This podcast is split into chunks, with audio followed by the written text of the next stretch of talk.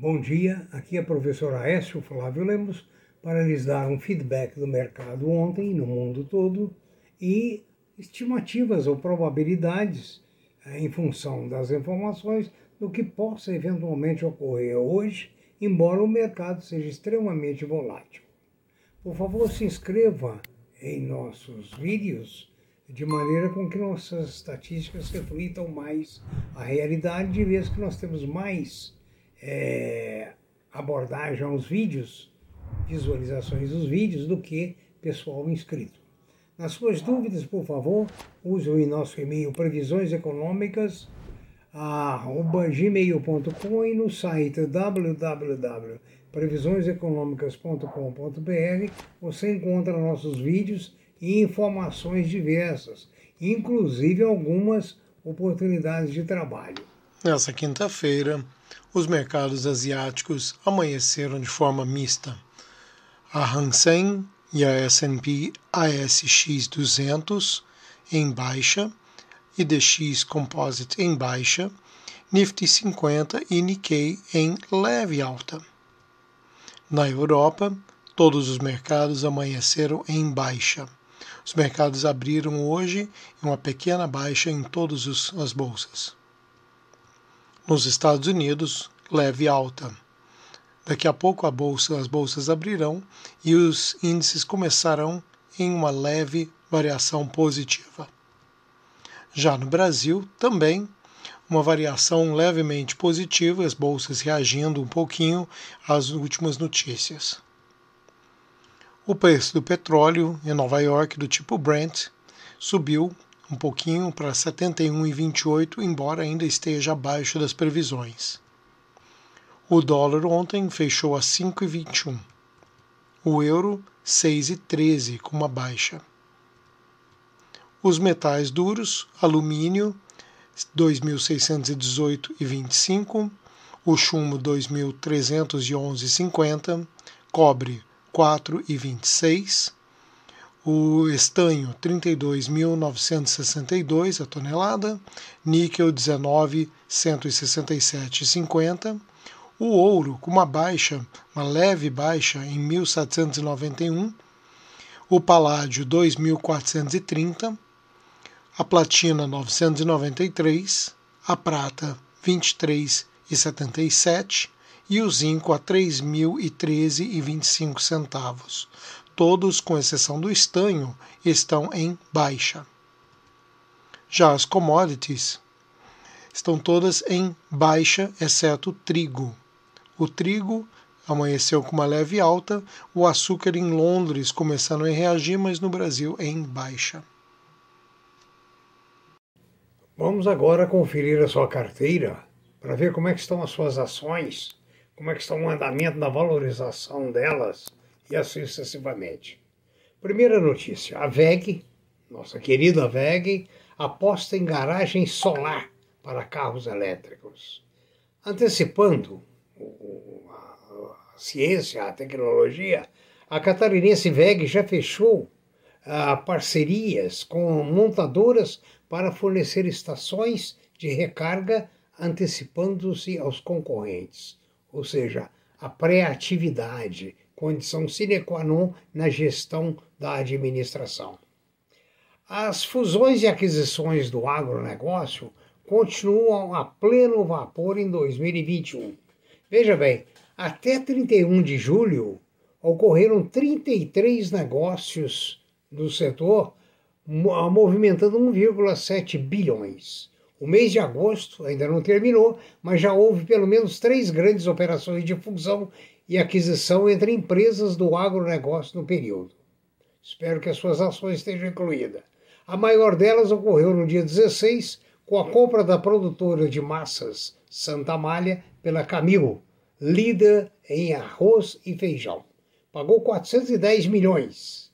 Antes, a Lavoro e Nutrien anunciaram as aquisições de, de redes de distribuição de insumos agrícolas AgroZap de Minas Gerais e Biorural de Mato Grosso do Sul, respectivamente. as três operações somam as mais de 30 fusões e aquisições que ocorreram até agora no, no corrente ano.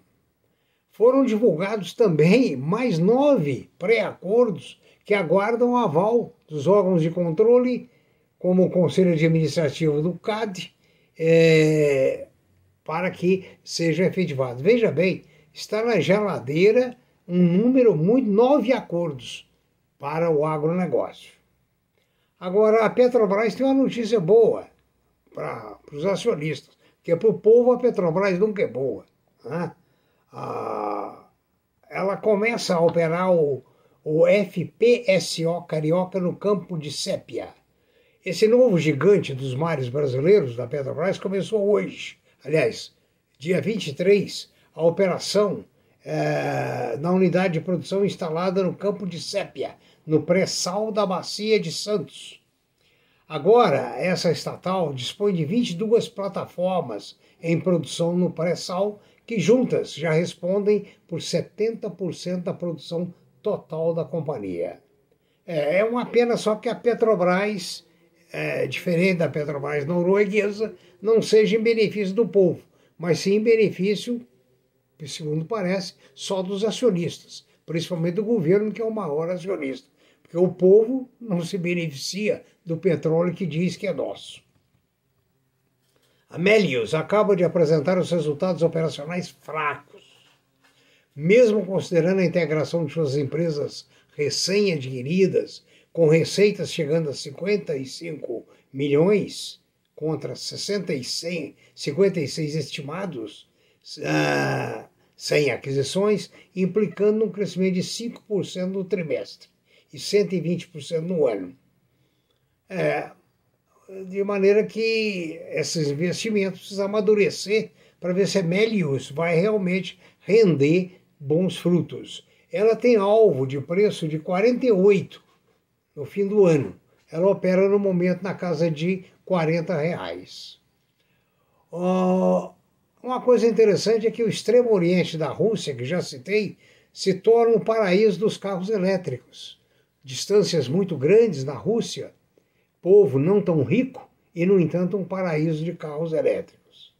Por outro lado, a BYD chinesa coloca no mercado seu Dolphin hatchback elétrico com preços entre 78 mil e 101 mil reais. Gente, que eu morro de inveja desses países que colocam nas mãos da população tantas benesses. Que coisa bacana, né? Aqui os carros começam em 150 mil e deve ser algum pé de boi. Não deve ser grande coisa. Os bons devem começar a 300, 400 mil para uma classe muito seleta. Agora, indo para um outro assunto, ah, vamos lá para a terra onde eu digo que Jesus nasceu, Austrália. País maravilhoso, renda alta, pacífico, um nível de segurança muito alto. A JBS está tentando entrar na área de pescados. Agora, o bilionário Andrew Forrest tenta impedir que o grupo brasileiro conclua a aquisição da Rion Aquaculture, Culture, Aquaculture, desculpe-me, no plano de estrear na indústria de pescado brasileiro, a JBS, líder na casa bovina, tem pela frente um australiano com experiência no boxe amador, que cresceu em uma área rural, na companhia dos filhos de capatazes e aborígenes. Veja bem, os aborígenes de lá. Mas que ascendeu no mundo empresarial como um self-made man da indústria de mineração. Não deixa de ser uma coisa maravilhosa. É, eu, eu vejo assim com muita alegria, porque o Brasil, na época que eu morei nesse paraíso, ah, nesse país maravilhoso, o Brasil era conhecido pela, ah, pelos azulejos, é, principalmente da Clabin, e pela Embraer. Não tinha mais nada. E hoje o Brasil luta contra a maior indústria de pesca australiana para dominar o mercado. Parabéns à JBS, parabéns aos empresários brasileiros e de luto, vocês sabem quem? Os políticos brasileiros. A COSAN quer explorar minério de ferro. Nós já sabemos. Para expandir o seu leque de opções. A Boeing está querendo lançar satélites. Olha bem as mudanças. E a Embraer que outrora foi uma grande empresa, teve seus altos e baixos, há pouco tempo rastejou diante da fusão que não ocorreu se não me engano, a Boeing, agora decola, está bem no mercado com o anúncio de carros voadores.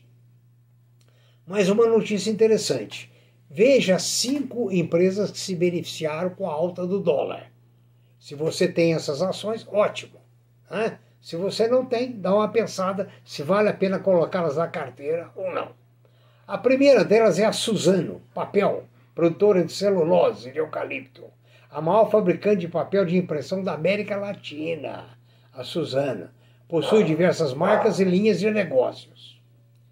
No setor de mineração, a outra que se beneficiou foi a conhecida Vale. A outra também que se beneficiou bastante, nós acabamos de falar dos carros elétricos, é a Embraer. A, a JBS é outra que se beneficiou muito com a alta do dólar, sendo uma grande exportadora de carne. Parece que 80% da receita da JBS é, provém do exterior. Coisa maravilhosa para nós. Hoje a gente saber que ah, o conjunto pesqueiro australiano bate com a JBS, né? Ah, vendo que a Embraer cresce de uma forma espetacular né? e a Clabin continua lá em cima, além da Suzano.